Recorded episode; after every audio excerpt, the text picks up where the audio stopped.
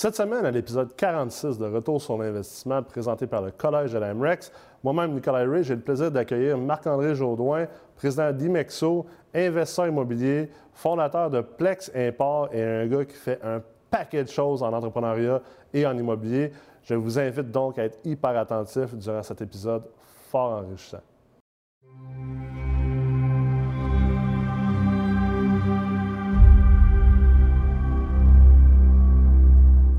Yes, salut Marc, comment ça va? Ça va très bien, toi, Nicolas? Ça va très bien. Fait que euh, aujourd'hui, je voulais. euh, je t'ai invité à, à l'épisode parce que, euh, ben d'un, euh, je pense qu'on on était, on était dû depuis un bout de temps. on s'est pas vu depuis la première meurtre.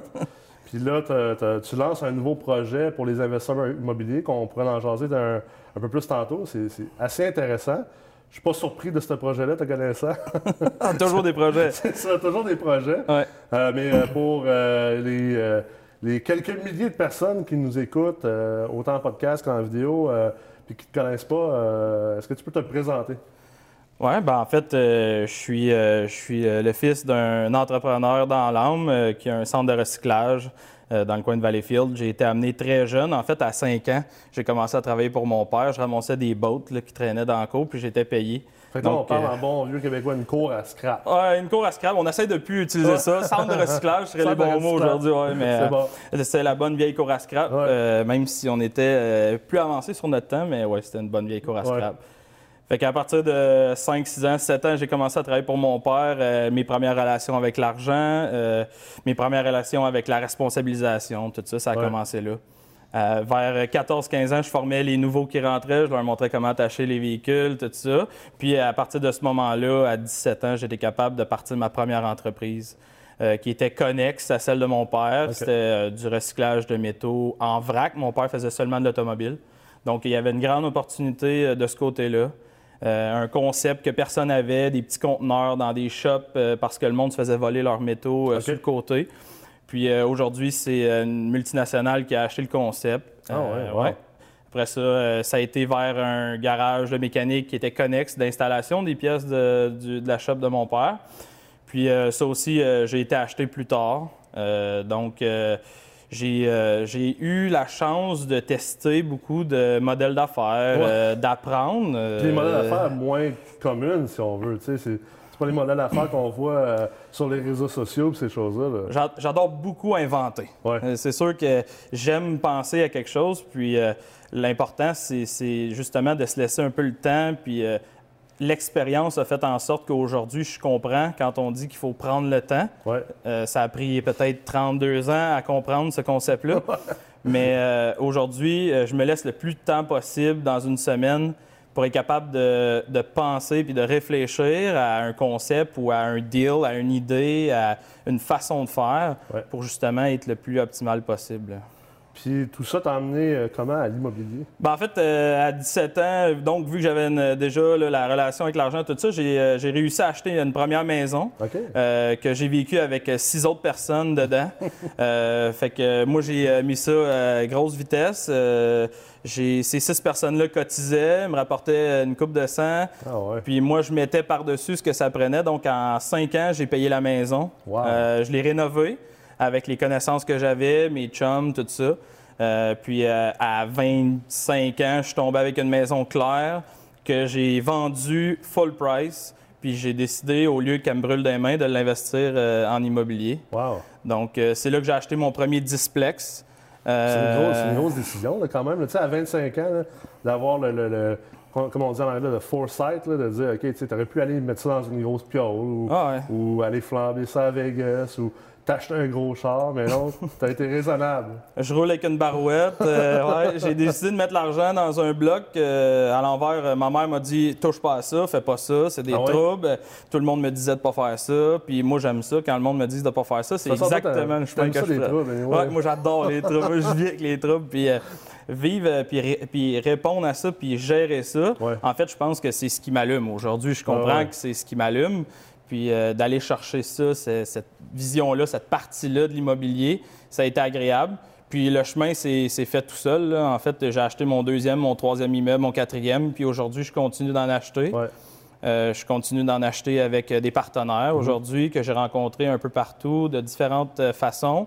Puis euh, chacun de ces partenariats-là m'apporte encore aujourd'hui, je pense, au niveau des connaissances, au niveau de l'optimisation, au niveau de, justement de mes connaissances personnelles. Ouais. C'est vraiment là que ça m'a apporté euh, l'immobilier. Puis tu sais, euh, tu parlais tantôt de l'importance de, prendre du temps pour, pour réfléchir, faire de l'introspection, de la stratégie. Puis tu sais, c'est drôle, on a eu Jeff Tremblay la semaine passée aussi qui a parlé du même, même sujet. Puis moi, j'en parle aussi couramment pour les, gens qui écoutent, les gens qui. Euh, peut-être qu'il y a des gens en ce moment qui ont déjà des immeubles ou qui veulent grossir leur parc, qui veulent passer de, 10 portes à 50, à 150. Ou il y a peut-être des gens en ce moment qui écoutent qui n'ont pas d'immeuble encore, puis là, ils veulent embarquer dans l'investissement immobilier. Quelque chose que j'essaie de leur faire comprendre toujours, c'est c'est important qu'ils comprennent que l'investissement immobilier, c'est pas comme à la bourse. Tu n'achètes pas une action d'un bloc à Valleyfield, puis euh, tu as ça dans ton portefeuille, puis euh, c'est tout, puis c'est réglé c'est un investissement qui est actif. Tu dois, à quelque part, gérer ton investissement. Même si tu as 50 portes puis tu as un gestionnaire, ou même si tu as 15 portes puis tu as un concierge, tu dois quand même gérer le gestionnaire ou gérer le concierge. Tu dois gérer l'entreprise en tant que telle, mais souvent, au début, quand tu commences, tu dois en plus gérer l'entreprise, puis tu dois aussi être le concierge et le gestionnaire et l'homme à tout faire et faire tout ça. Fait que ce que les gens, moi, ce que j'essaie surtout de faire comprendre aux gens, c'est faites votre introspection et assurez-vous que, que, vous avez envie d'être actif. Parce que si tu n'as pas envie d'être actif, tu n'as pas envie d'être en relation avec des locataires, tu n'as pas envie d'être en relation avec euh, des professionnels, avec d'autres gens, tu vas trouver le temps long. On, on disait, genre, à la blague tantôt que tu aimes ça, régler des problèmes, tu aimes ça des affaires compliquées. Je pense que c'est la vérité de tout entrepreneur. C'est un actif, euh, c'est un, un, passif actif. Un bloc appartement, c'est you call for you call for business. je veux dire, c'est une entreprise en elle-même. Elle doit être gérée comme une entreprise. Elle doit être pensée comme une entreprise. D'aller chercher les, euh, les bonnes connaissances, c'est primordial puis de le faire, c'est sûr que c'est la base de toute chose. Il dit il faut que tu sois maître dans ton propre monde. Il faut absolument que tu connaisses Hein, le minimum, puis le faire, c'est sûr que c'est toujours agréable. Ben euh, je vais, euh, quand j'ai commencé, j'allais même euh, prendre un café avec mes locataires le matin, le premier au matin, puis le premier encore aujourd'hui, c'est c'est devenu euh, ma gâterie. C'est pas une bête noire. ça, c'est une bonne euh, histoire, tu comptes les, gens, euh, les gens qui n'ont pas fait de la meute n'ont pas connu cette histoire-là, mais je me rappelle, tu l'as rencontré, je pense, à une des retraites qu'on avait été à Venise, en Québec. Oui, Ben, moi, j'ai eu, j'ai eu plein de belles, belles choses. Je me suis fait faire des crêpes par mes locataires pour déjeuner. J'arrivais le matin, j'en ai un qui me faisait un café. Je me ramassais des crêpes dans le deuxième appartement, je déjeunais. Puis à partir de là, ben, j'ai appris à les connaître. À Noël, j'arrivais toujours avec le, la valise de mon char loadée de bouteilles de, rhum. Ah Parce que euh, moi, me faire appeler pour une poignée de porte, puis ci, puis ça. En tout cas, j'essayais de trouver une façon un peu plus, euh, on va dire, up-to-date de gérer ces petits problèmes-là. Puis, euh, ben moi, je m'assisais avec eux autres. Je leur donnais une bouteille de rhum à Noël à tous mes, bons payeurs, tous ceux qui me payent ça coche. Mais ben, moi, je leur donnais une bouteille de rhum pour leur dire merci. C'est un peu venu de mon père parce que mon père donnait ça à ses employés. J'ai décidé de prendre un concept à gauche, à droite, je l'ai appliqué à, mon, à ma réalité à moi. Fait que euh, on prenait un shooter ensemble. J'y disais comment c'était un bon locataire parce qu'il me payait sa coche. J'y rappelais que c'était un peu sa job à lui de faire les menus travaux selon la régie puis tout ça. Puis tout d'un coup, tous les appels ont arrêté ou à peu près. Je te dirais que franchement, là, j'ai pas eu à déboucher de toilette en toutes mes années de, gestion immobilière, dans tout ce que j'ai fait, parce que je leur ai apporté une façon, tu sais, je leur ai dit, j'essaie de responsabiliser mes locataires à ma façon. Puis je te dirais qu'à date, pour moi, là, ces bouteilles de, rhum-là, ils ont été super payantes. Fait que le retour sur investissement là-dessus. Euh, le meilleur retour sur investissement dans l'immobilier, je pense, c'est une bouteille de rhum. Ceci est commandité par. Jack de... Non, c'est ça. Captain Morgan, on va dire, pour Diageo à Valleyfield. oui, exact. C'est bon. Puis, euh, puis ça amène à la proactivité, en fait. C'est que tu prends une approche de gestion qui est proactive. Au lieu de dire, ah, je vais me je vais me ramasser dans une position où je suis pogné à faire ci, je suis pogné à faire ça. Tu dis, OK, je, vais être proactif. Oui, il y a un investissement parce que tu pas, euh, pas obligé de faire ça. Là. Absolument pas. Tu prends de ton profit, tu achètes des bouteilles. OK, on s'entend, c'est pas des bouteilles à 1000$, mais quand même. Euh, tu achètes une bouteille pour chaque locataire, tu gruges à tes profits, tu es proactif. Mais en plus d'être proactif, je pense qu'il y a deux choses là-dedans. C'est de deux, la communication. Puis ça, c'est la clé dans toute entreprise. Que ce soit entre, entre, le boss et les employés, mais aussi avec les clients, c'est important de s'assurer que les vases de communication sont, vraiment sacoches, puis que les choses sont clairement communiquées. Parce que si toi, tu as comme attente qu'un locataire ne t'appelle pas pour une niaiserie, ben, il faut que tu lui communiques que c'est ça ton attente. Parce que si tu ne communiques pas, il ne peut pas le savoir. Fait que de facto, si lui est habitué de fonctionner même, parce que d'autres propriétaires avec qui il faisait affaire avant fonctionnaient de même ou, laissaient ça arriver comme ça, bien, il va continuer à le faire. Fait faut, faut que tu le communiques. Puis je pense que le troisième point là-dedans, c'est le côté humain. Il ne faut pas l'oublier. Quand tu détiens un immeuble, tu détiens une entreprise qui loge des êtres humains, puis c'est leur chez eux à eux. C'est leur maison, c'est leur demeure. Puis tu sais, dans la pyramide de Maslow, c'est le besoin primaire de base. Fait fait quelque part, tu peux pas être inhumain quand tu es propriétaire de bloc. Tu as besoin d'avoir cet aspect humain-là. Exact. C'est sûr que ça vient avec. Puis. Euh, euh, tout le monde, la valorisation, c'est pas seulement sur euh, des loyers, c'est pas seulement sur de la brique, c'est pas seulement sur un autre immeuble. La valorisation, ben, faut que tu la donnes aussi à ton locataire, comme tu le donnerais à ton employé. Tout le monde veut se sentir valorisé. Puis à partir de là, tu as la partie éducation que tu parlais. Ben, dans une entreprise, si tes employés font une erreur, c'est de ta faute. Mhm. Parce que tu n'as pas transmis l'information de la bonne façon ou tu n'as pas pris la peine de leur montrer comment faire ou de les éduquer ou de les former pour que ça n'arrive pas. Donc, il faut prendre le blanc, on n'a pas le choix. Mhm. Bien, à partir de là, soyons un meilleur entrepreneur ou un meilleur immopreneur. Mhm. Éduquons nos locataires ou nos clients ou nos employés de, la meilleure façon possible pour être, dans le fond, le plus efficace possible. L'optimisation, elle passe aussi par là, je pense. Je pense que, écoute, c'est tellement un point important, ça, sérieux, là. C'est les gens qui écoutent, la valeur de ce que tu viens de dire là, c'est la responsabilisation de l'immopreneur. Ça, c'est le, la définition même du leadership. C'est tu, tu, prends ça, c'est ta responsabilité. Si tu es tanné de tes immeubles parce que tu es, es, tanné de tes locataires qui t'appellent le samedi matin, tu es tanné de tes locataires qui ne te payent pas bien, mais ultimement, arrête d'être une victime. Puis sois en contrôle de ta business, soit le leader, soit le PDG de ta société immobilière, c'est ta responsabilité. Tu as tellement raison. Là. Si tu ne payes pas bien, c'est ta responsabilité. Est-ce que les systèmes sont en place pour s'assurer qu'ils payent bien? Est-ce que les systèmes sont en place pour prévenir le fait qu'ils ne payent pas bien, puis que, bon, mais il y a une conséquence, il y a quelque chose qui arrive? Est-ce que tu as bien validé c'était qui ton locataire initialement quand tu l'as laissé rentrer dans ton immeuble? C'est la même chose pour les gens qui appellent le samedi matin pour te déranger pour une poignée de porte. Est-ce que tu leur as communiqué? Que c'est pas acceptable? Mhm. Est-ce que tu leur as donné une deuxième option?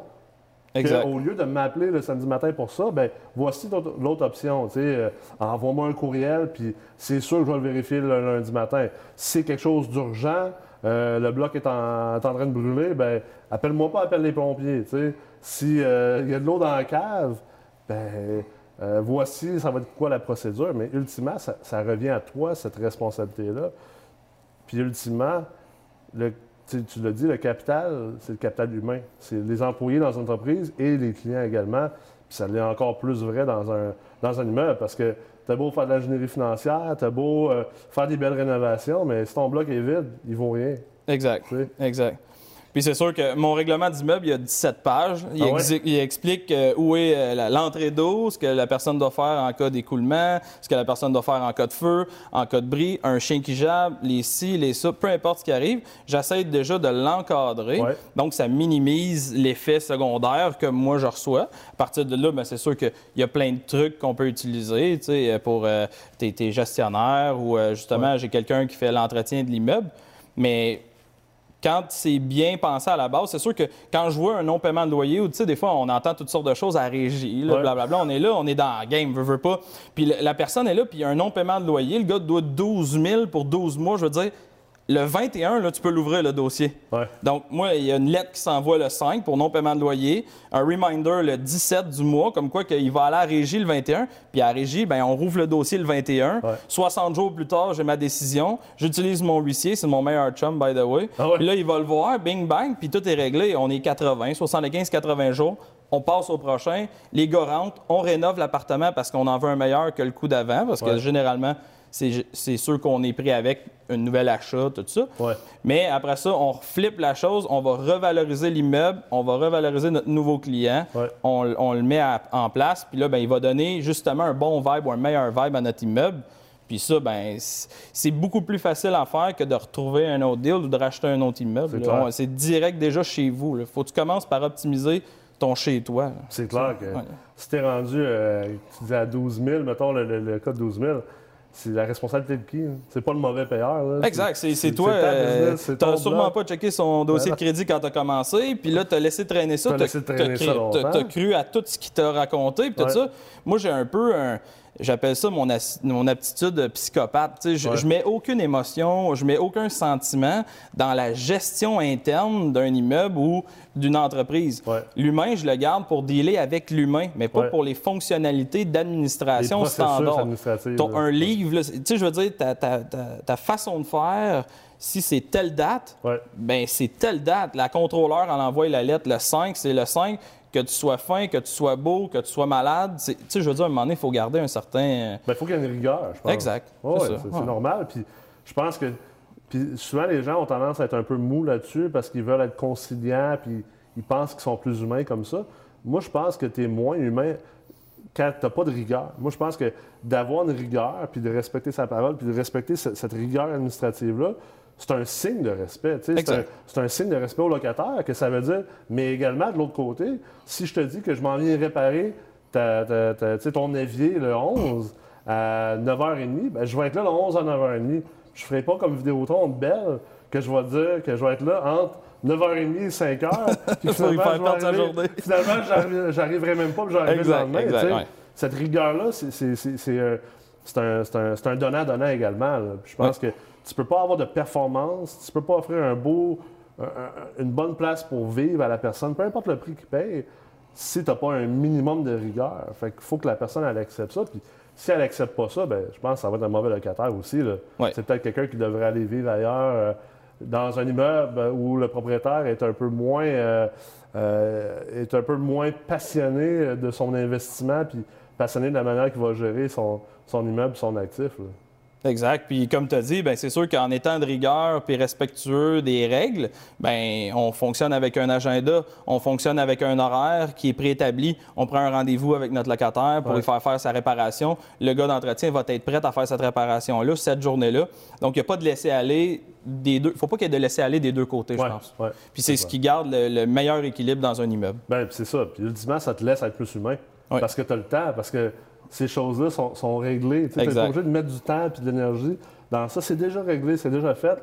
Puis là, c'est là que tu dis, ben, je peux rentrer en relation avec mon locataire, avec mon client, prendre un verre avec. euh, C'est là que tu as des crêpes gratis. oui, c'est vrai que tu as des crêpes gratis Ben ouais, en ouais. Ouais, ouais. Donc, c'est la preuve que ça fonctionne. C'est clair, là. Puis euh, l'autre chose que, que j'aimais beaucoup de, ton, de ton origin story, ton histoire de- de- d'enfance, ben, c'est sûr que tu as eu comme un peu euh, la, la piqûre entrepreneuriale assez jeune, tu as appris à travailler jeune. Je pense que c'est des choses importantes. là. Tu euh, moi, j'ai commencé à, à travailler également très, très jeune. là. Je pense que j'avais à peu près 8 runs de journaux à l'âge de 12 ans. J'étais Ah rendu ouais. Le, le king des, des, des camelots de, de- de la ville où j'habitais. là. Ah, quand tu l'as, hein, la fibre, là, ça me c'est. prenait comme, je pense que ça me prenait, honnêtement, j'étais en cinquième, sixième année, là, puis ça me prenait genre trois heures à passer le journal le matin. là. OK. Puis après ça, il fallait collecter le monde. Ouais, C'était ouais, mais, mais ça nous amène justement à, à- à accepter le travail, puis même à un moment donné à aimer le travail. Tu aimes le travail, puis si tu veux avoir du succès en affaires ou en immobilier, t'as- quelque part, tu n'as pas le choix d'aimer le travail. là. Tu peux Ouais. pas réussir sans ça. Mais euh, tout ça pour dire que mon point était que dans, dans le centre de recyclage, Ouais. euh, ce que je trouvais intéressant, tu m'avais déjà parlé de à quel point que euh, tu, euh, tu laisses pas de place à- aux pertes. Sais, euh, tu m'expliquais que tu sais, vous, vous recyclez tous les, les- les liquides des voitures, Ouais, ouais, ouais. puis que là, tu te ramasses. Explique-moi un peu plus. Ah, c'est sûr que j'ai vécu, euh, j'ai eu une très très belle enfance. Le centre de recyclage, ça a été pour moi une belle façon d'apprendre euh, les mathématiques de la vie, là, c'est sûr. C'est comme On- un grand terrain de jeu. Ben oui, c'était un terrain de jeu, c'était agréable. euh, on, a- on arrivait, on avait des véhicules. C'est sûr que tu as un véhicule, il, il vaut rien de plus que le faire en ce moment, à moins que tu optimises sa valeur. Donc, le but était de, de, de vendre des pièces, euh, de recycler. On, on est aujourd'hui, on a de l'essence, euh, on roule sur de l'essence recyclée. J'ai- plusieurs de mes entreprises qui roulent sur de l'essence recyclée qui vient de ce centre-là parce qu'on achète, mettons, 2500 autos par année, Ouais. fois, mettons, euh, 25 litres par auto. Tu as 40 000 litres par, par année à passer d'essence. Ben là, c'est mes entreprises qui en profitent. Ouais. Euh, le, le windshield washer, on recycle le windshield washer, mais moi, j'ai, mettons, 15 employés. Je leur fournis du windshield washer. Au lieu d'être obligé de, de l'envoyer ailleurs, là, on le recycle puis on le récupère. Il y a zéro perte. là. On vendait des lames de spring à Haïti. Parce que sur les camions, les lames de spring, eux, ils fitent ça un peu sur n'importe quoi. Donc, on remplissait des camions, on exportait des lames de spring à Haïti, on vendait les tires que nous, on veut plus ici à- au Mexique. Ah Donc, ouais? tous les pneus, au lieu de, de- de les envoyer d'un centre de recyclage, nous autres, on les revendait, puis eux, au Mexique, là, ils refont un autre bon 30 000 km. C'est fou raide. Eux autres, ils prennent n'importe quoi. Le temps que ça a du trade, eux autres, quatre pareils, il y en a pas. Il y en a quatre pas pareils, il y en a pas de problème. Ah, non, non, non, ça, c'est tant mieux, ça coûte moins cher. Ouais, ouais. Ils sont toujours de bonne humeur, Donc, moi, j'ai- été élevé dans un monde où tu essayais de tirer chacun des dollars que tu peux aller tirer Ouais. sans jamais dépenser trop de ton temps parce qu'à chaque fois que tu bouges quelque chose, ça coûte. là. Donc, il Ouais. faut essayer d'être le, le plus raisonnable possible puis de mettre un peu de thinking derrière ce que je bouge versus ce que ça me rapporte Ouais. si ça a un certain bon sens. là. Ouais. Ouais. Le coût d'opportunité puis le retour sur investissement. Le retour, ça a toujours été ça. Mon éducation, ça a été du retour sur investissement, en fait. T'acheter un char à 200, comment faire 1000 avec? Ouais, ouais, ouais. Le plus vite possible, tu sais, là. C'est ça, fait que ça t'a donné aussi, je pense ça t'a amené des affaires intéressantes pour l'immobilier, parce que de, de toujours essayer de, de voir la valeur de quelque chose, parce que souvent on a tendance à dire ah euh, c'est délabré, ça n'a plus de valeur, mais en réalité c'est là souvent qu'il y a une valeur qui est cachée, puis il faut juste trouver une manière de refaire sortir cette valeur-là, puis après ça ben, ça te permet de le flipper. euh, tu parlais d'une voiture qui vaut 200 euh, parce que finalement euh, elle roule plus vraiment, mais l'ensemble de ses pièces peut-être vaut plus que 200. Mais c'est la même chose pour un immeuble. Tu peux trouver un immeuble qui qui vaut pas grand-chose, puis tu fais des optimisations là-dedans, puis finalement, tu es capable de créer une valeur à partir de là. Ben, c'est sûr que c'est pas nécessairement toujours pour défaire, mais il y a des super gros projets qui se sont faits d'achat de plusieurs bâtiments, Ouais. de, de défaire ça pour bâtir de quoi qui est d'une autre vision, beaucoup plus rentable que peut-être la vision de quelqu'un d'autre. Ouais. C'est de l'appliquer. Puis moi, c'est sûr que les modèles d'affaires que j'ai touchés ben, m'ont amené, tranquillement, pas vite, à mélanger plusieurs choses. Puis, veut, veut pas, à chaque fois qu'on achète, qu'on vend, qu'on change, qu'on se transforme, qu'on va ailleurs, ben on, a- on applique ce qu'on a appris dans un nouveau modèle d'affaires. Ouais. Puis, euh, moi, je là, je suis rendu, dans le fond, à ma septième entreprise. Euh, je l'ai vendu. da, da, da, J'ai parti, on a acheté tout ça. Puis aujourd'hui, ben, on a été capable de développer ce que je pense qui est optimal un peu euh, pour l'investisseur immobilier. Ouais. Euh, c'est un programme où ce que j'ai, on a pris justement mes connaissances d'enfance plus une de mes entreprises d'importation. Puis là, je me suis dit, hey, on va optimiser, mais toujours vers le bas. Dans le fond, pas nécessairement de faire plus d'argent, Ouais. mais d'en dépenser moins. Ouais. Ouais. Fait que là, ça, c'est ta, ta nouvelle entreprise. Ouais. Fait que ça, ça tu le lances euh, bientôt euh, au mois d'avril, là, d'ailleurs. Ouais, euh, je vais être à la soirée de lancement. On lance ça le 12 avril avec euh, des gens comme vous, justement, pour être capable de. quand on parle optimisation, c'est sûr que la MREX, c'est, pas mal sa ligne de pensée, puis ça fonctionne bien au travers du monde de la formation, de tout ça. Donc, euh, nous, ce qu'on a fait, c'est qu'on a, on a développé un programme qui était, qui était capable de fournir des matériaux directement du manufacturier, Ouais. n'importe où dans le monde, en fait, que ce soit au Brésil, que ce soit en Chine, que ce soit en Italie. On va arriver, puis on était capable de sous-louer notre opération, parce que moi, j'avais déjà une entreprise d'importation Ouais. qui était avec plusieurs employés, qui est une grosse machine qui, qui tourne pour de l'éclairage au DEL industriel. Qui est un autre de tes entreprises, dans le fond. là, exact. Nous, on fournit des électriciens, au même titre que plusieurs autres compétiteurs. là. On fournit directement un certain marché au Québec puis au Canada. Ça, c'est Imexo. Imexo, qui est dans le, le DEL industriel. Puis, euh, on a décidé d'ouvrir un programme qui s'appelle Plex Import. Puis, lui, Plex Import, ce qu'il fait, c'est qu'il donne la même facilité aux investisseurs immobiliers de simplement se commander un conteneur de, de plancher euh, de latte de vinyle, euh, puis livrer directement ici à Montréal. Nous, on s'occupe de toute la logistique, l'achat, négociation, le transport. On s'occupe des assurances, du paiement. On s'occupe de euh, faire en sorte que la qualité du produit soit là. On s'occupe des garanties après parce qu'on le fait déjà. Ouais. Donc, ce que j'ai fait, j'ai pris mon entreprise, j'ai dit, on va l'optimiser, on va diversifier son offre de services. Donc, en offrant un nouveau, une nouvelle façon de faire, ben, on a diversifié, puis en plus, ben, ce qu'on fait, c'est qu'on on va aider chacun de nos membres, si tu veux, chacun des investisseurs immobiliers, à s'enrichir par le bas, si on Par veut, par l'économie, Ouais. en leur donnant justement un pouvoir d'achat. Puis à partir de là, ben, c'est que c'est chacun de ces investisseurs-là au Québec ou au Canada, peu importe, qui en bénéficie directement et non une seule multinationale quand on dit euh, je fais affaire avec une telle ou je fais Ouais. affaire avec une telle multinationale. L'argent reste pas nécessairement à cette place-là. Puis euh, on trouvait que c'était un peu notre Robin des Bois, notre façon un peu de, de- de prendre aux riches puis de redonner euh, à la classe où ce qu'on est, de dire, ben moi l'entrepreneur immobilier, l'immopreneur, Ouais. ben moi je l'ai vraiment à cœur. Ben, J'en suis un. J'ai beaucoup d'amis qui en, qui en sont aussi. Puis je voulais faire un peu ma part de cette façon-là. Donc le- un facilitateur, si tu veux, de. Parce que ultimement, c'est un modèle déjà, tu sais, je veux dire, le, le- le profit que les Rona puis euh, les Canac de ce monde font, c'est eux, ils s'en vont acheter, exemple, un conteneur de, de bol de toilette en Chine. Ils font venir ça pour euh, des pinottes, puis après ça, ils te revendent ça avec un gros markup. Fait que dans le fond, là, tu permets aux investisseurs de se regrouper sous forme un peu coop- coopérative, si Oui. on veut. Puis justement, dire, bon, ben, j'ai un 28 logements, fait que ça me prend 28 bols de toilette parce que je refais tout au, complet les salles de bain. Mais au lieu d'aller euh, payer super cher pour mes bols de toilette, je peux les faire venir directement de, de la source, pareil comme un, un canac ferait, dans le fond. Exact. Puis les grands projets comme ça ont toujours des délais qui justifient euh, le temps que ça peut prendre, Ouais. là, disons deux mois. Mais euh, vu Fait que je viens du monde de l'industriel, ben, l'industriel, pour eux, c'était normal deux, trois, quatre mois de délai. C'est des projets qui s'étirent souvent sur un an. Ouais. Donc, à partir de là, on est capable de fonctionner avec des délais. Je veux dire, juste faire une transaction d'un, d'un 60 logements, dire, ben moi, je vais reflipper 60 logements-là. Juste de se rendre, ben, Ouais. on est capable déjà d'arriver avec une liste de matériaux, on négocie des prix, tout ça. Ça on le flippe sait. pas un mois, un 60. là. Exact. Puis tu poses pas le plancher le jour 1. Non. Tu commences par stripper, on recommence. Puis, tu sais. Ouais. Fait qu'à partir de là, ça fonctionne. On a, on a testé le marché. euh, le bêta, si on veut, fonctionne bien. Ouais. On a plusieurs euh, loups de la meute qui utilisent déjà le, le système. Puis là, on, leur, on, on teste avec euh, certains produits parce qu'il faut toujours que la quantité de produits justifie un peu euh, la valeur de la, de la commande. Il faut toujours qu'elle justifie un peu Ouais. l'effort. là. Fait que la personne, mettons, qui, qui veut optimiser un 6 logements, c'est peut-être pas nécessairement ton, ton- ton client cible, si on veut. là. Exact. Lui, il va pouvoir bénéficier du volume de tout le monde. Dans le fond, plus, plus il y a de gens qui utilisent le programme, plus j'ai un pouvoir d'achat pour négocier.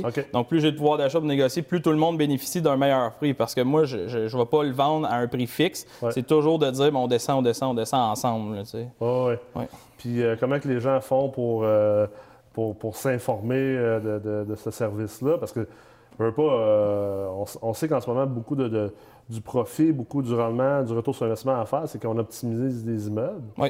Puis euh, l'économie d'échelle est super importante. Comment on fait pour, euh, si on quelqu'un qui écoute en ce moment le, le- le podcast ou écoute la vidéo, il fait comment pour euh, te rejoindre par rapport à ce service-là? Exact. Euh, on pourra laisser les informations au travers de, de- des réseaux où ce qu'on Ouais. est là.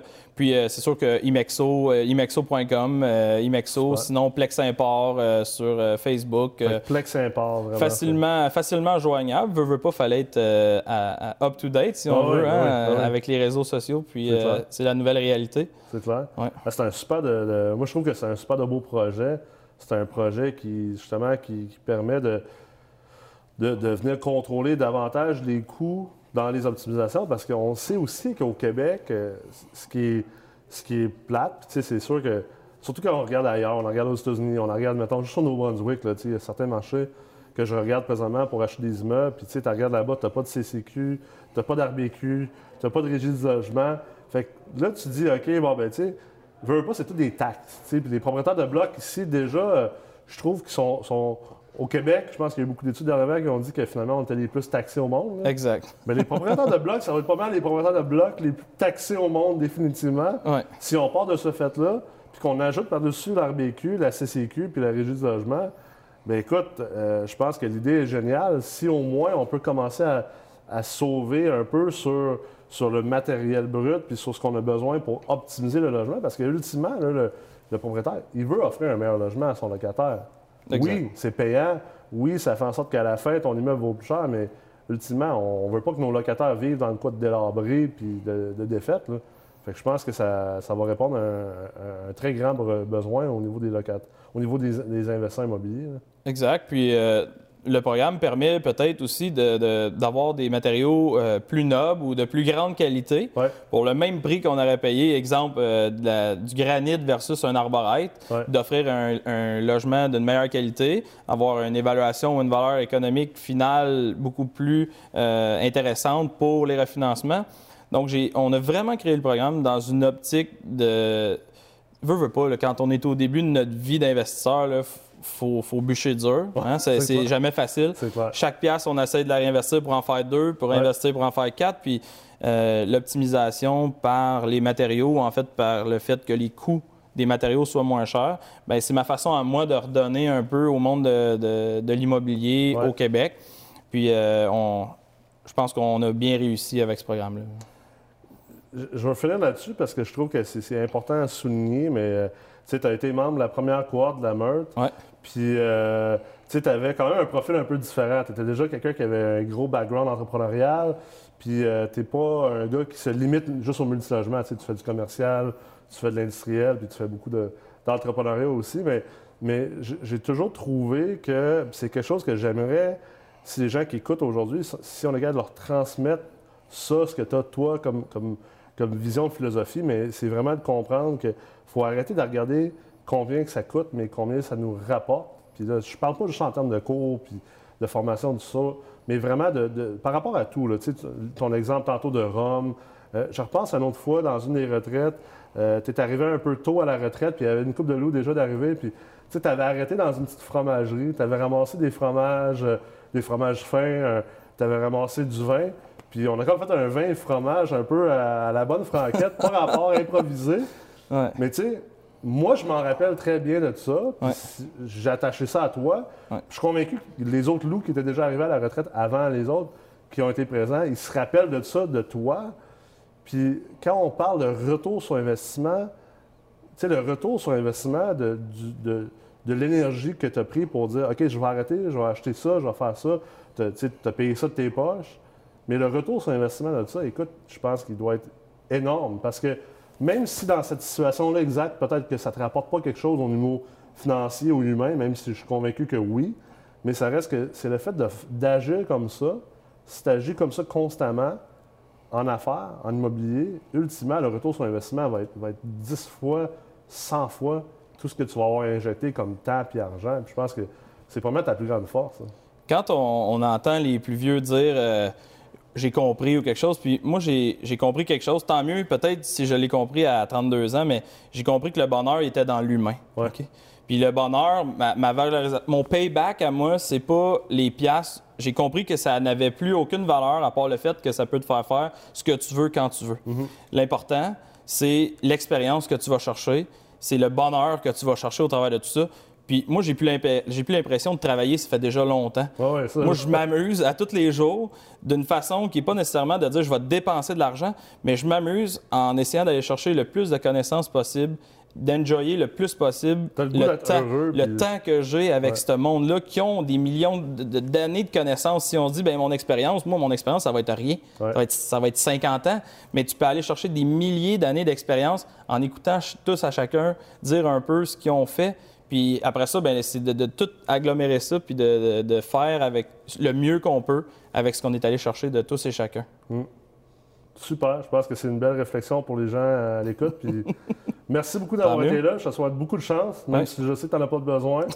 puis euh, on va se revoir bientôt. De toute façon, on va se revoir au lancement de, de Plex Import. Super, on va être prêts pour vous accueillir. merci. merci. Alors, j'espère que vous avez apprécié l'épisode de cette semaine l'importance de prendre du temps, de réfléchir à ce qu'on fait, d'être humain, mais tout en étant hyper rigoureux, va définitivement mener au succès en immobilier et en affaires. Alors, euh, je vous invite à revenir nous voir la semaine prochaine, alors qu'on va continuer à vous produire et vous générer du contenu de haute qualité en investissement immobilier.